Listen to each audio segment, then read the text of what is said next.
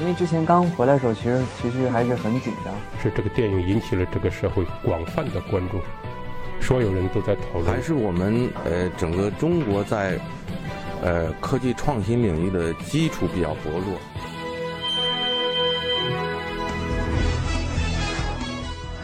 影响有影响力的人，中国新闻周刊。欢迎收听《中国新闻周刊》。本期我们要分享的文章《安化楼兴衰半世纪》。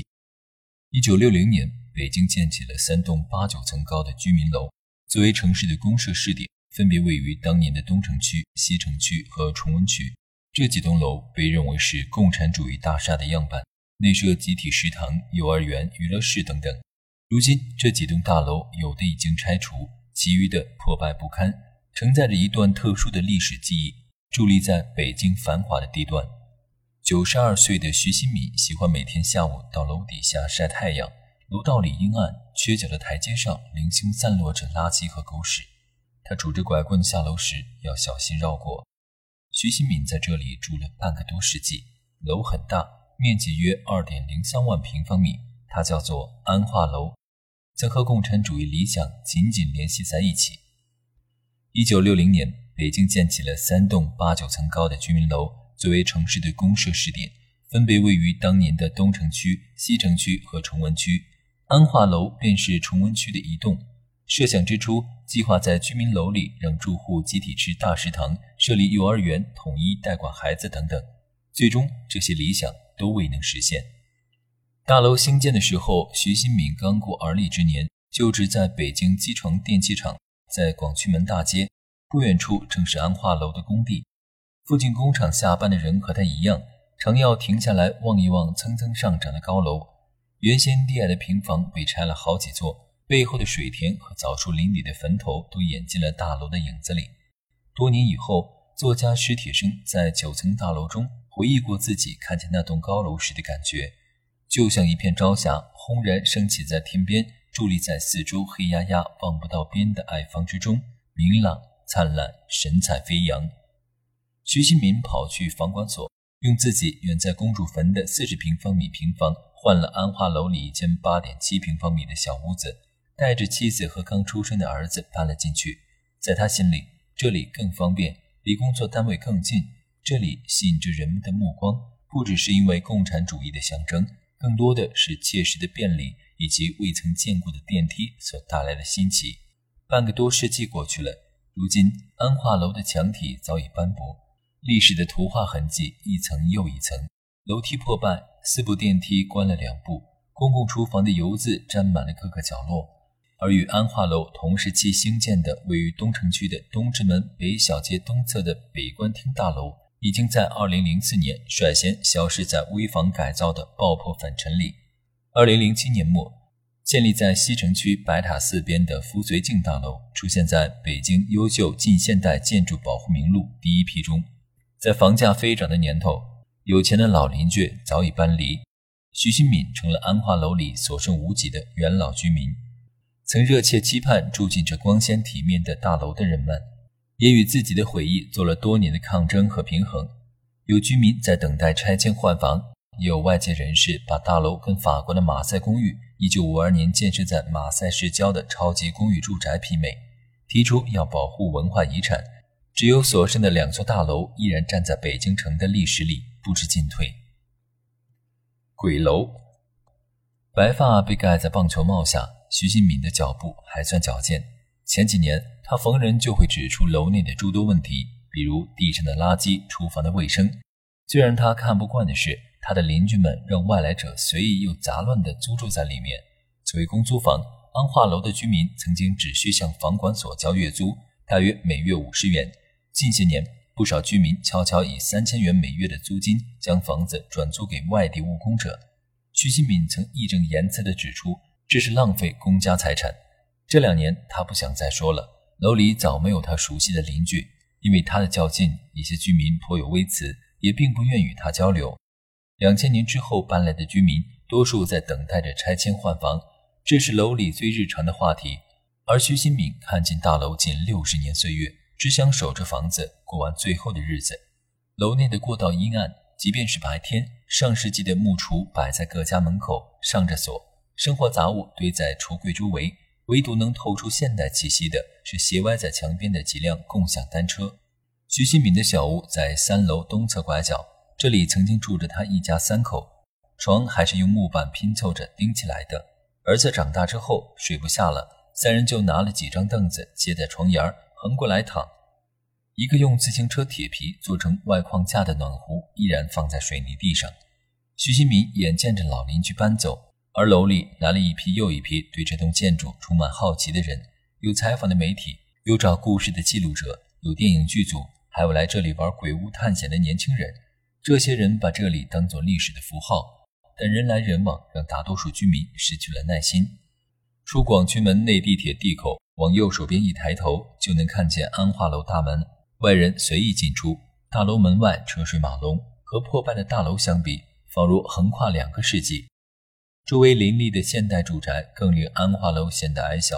去年十一月，北京南部郊区的一场火灾之后，安化楼大厅两侧的木质大门重新刷了一遍漆，墨绿的颜色在日光下显得饱满欲滴。从楼外看，粉墙白柱的色调没有丝毫褪色的痕迹。拾阶而上，走向门厅前。有四个立柱，五六人的高度。大厅地面铺着红花方砖，正中曾有个小卖部，正对着两部电梯的门。如今开心食品店的招牌还挂着，但门窗上了锁。居民说，也是在去年的火灾之后关的门。大楼以大厅为中轴，向东西延伸，再往南展开两翼，呈 U 字形分布。主楼九层，两翼八层，能住下二百八十八户。原本计划着大家共用食堂的共产主义大楼。如今，每家每户都关起门，各自过起了自己的日子。距离安化门十一公里的福绥靖大楼，二零零五年之后作为防火问题突出的危房，政府来人劝说居民搬迁，百分之九十以上的居民拿了补偿搬离。腾空后的房子就全部堆满砖头，再贴上封条。曾有三百五十八户人家住在福绥靖大楼的二点五万平方米内，在寸土寸金的北京二环内，大楼担负着巨大的拆迁成本。拆迁在传闻之后再无下文，如今仅剩三十多户还坚持住在这里，每层三五户，与那些被砖头塞满的空间做邻居。大面积搬迁之后，原先供暖的大锅炉停用了，每户收到下发的电暖气各自使用，电费报销。另外五十元左右的房租水电费也不用再交。居民妇孺真记得，有些小孩就带着棍子来福绥靖大楼里打闹探险，一次夜里十一点。一个孩子砸门撬锁，邻居报警，小孩也跑了。现在居民们再碰见生人，有人会不耐烦地说：“这里不是供参观的文物保护单位，就是正常的筒子楼。”有人就指着拐角被封的房间说：“里面真是有鬼，赶快走吧。”样板。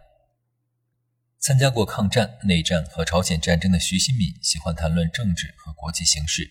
对于这栋楼，他认真了解过其所背负的共产主义理想。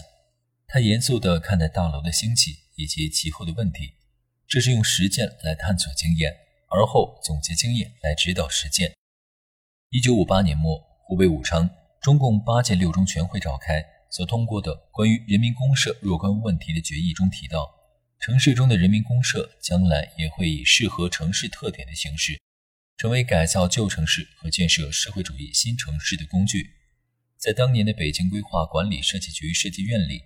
每周六下午，三十二岁的工程师金城和同事都会开始政治学习。大家根据大跃进的形式务虚，热烈讨论共产主义是什么，聊得海阔天空。肯定的声音是，共产主义不是遥远的将来，就在眼前。但没有人想得清楚具体答案。之后的一年，金城成为被抽调的人员之一，到石景山、北兴安体验生活，学习会议精神。吃完大白菜，吃公社大食堂，大家感觉不错。他们被要求思考什么样的居民楼设计规划才符合当前的城市生活。家里不开火做饭，把家务劳动社会化，这是大家最初悟到的。也就是在居民楼里有统一吃饭的地方。金城记得，时任北京市建筑设计院院长沈铎就此提出过疑问。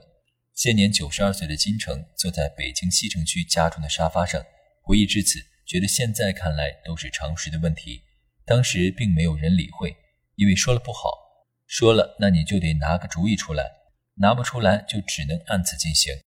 最后，金城被要求拿出三座共产主义样板大楼最初的建设方案，楼里设有大食堂、小卖部、托儿所，让居民几天不出大楼也能解决生活问题。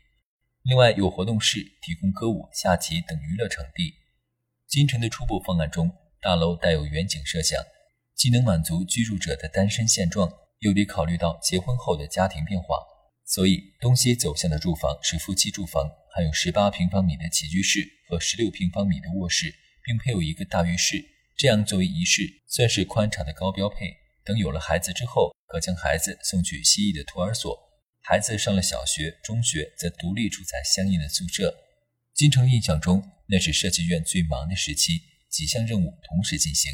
有时甲方就坐在旁边等着设计图，困了打乒乓球，用冷水洗脸。初步方案通过后，具体施工图则是交由三位不同的设计主持人完成。负责安化楼的是工程师张念增，现已故去。富绥靖大楼的负责人张长如年逾八十，向中国新闻周刊讲述了他的设计过程。一九六零年，中共中央发出了关于城市人民公社问题的批示，要求各地采取积极的态度建设人民公社。上半年全国城市普遍试点，下半年普遍推广。张长如当时在设计院二室负责城市住宅设计，正在做门头沟的几栋住宅总平面图。就听闻，凡是搞住宅的都集中起来搞公社规划。他看过初步方案之后，发现福绥靖大楼 U 字形设计存在采光问题。西侧一翼原先的功能是作为托儿所和中小学宿舍，但太阳落山时，一半房间会有西晒，另一半则晒不到太阳。他便把朝北延伸的西侧一翼改为朝南延伸，整座楼最后变为 Z 字形。张成儒想到单间浴室存在热水往上供应的问题，便在底层增加了一个公共浴室。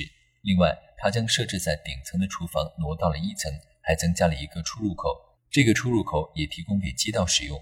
光这个楼用太浪费，而考虑到人们每天吃食堂会腻，他又在每层加了一间公用厨房，每户在其间分了格子间。